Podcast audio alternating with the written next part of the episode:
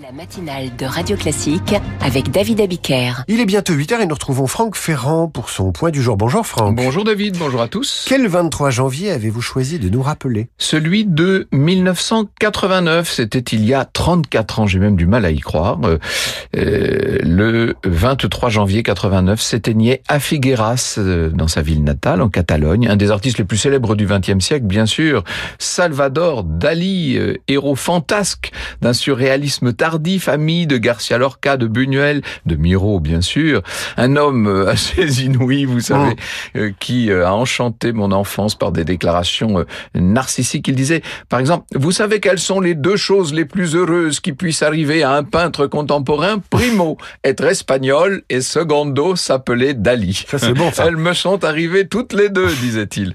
Et comme il voyait bien que ce point de vue un peu mégalo laissait le monde pantois, il ajoutait, je crois が que tout le macrocosmos existe uniquement pour qu'il y ait la vie sur Terre et sur cette Terre d'Ali. Et si vous deviez, Franck, retenir qu'une seule œuvre, euh, ce serait laquelle? Ah alors, il y en aurait pas mal, mais il y en a une, ce, tableau phare qui est au musée de Glasgow en, en Écosse, ce Christ en croix vu de haut euh, par un point d'observation totalement zénital qui met en valeur les épaules du supplicié. Il n'y a pas de clou visible ni de sang apparent, pas de couronne d'épines, une sorte de Christ aux cheveux courts, tout en grâce, qui se détache sur euh, les cieux obscurs et qui paraît sombrer comme ça, plonger avec sa croix vers un autre ciel plus lumineux, couleur d'aurore, et qui lui est dans une autre perspective horizontale, c'est le paysage de la Catalogne.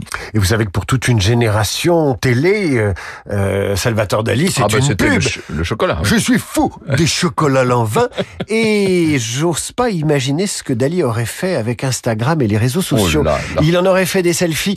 Euh, Franck, on se retrouve tout à l'heure pour Franck Ferrand raconte.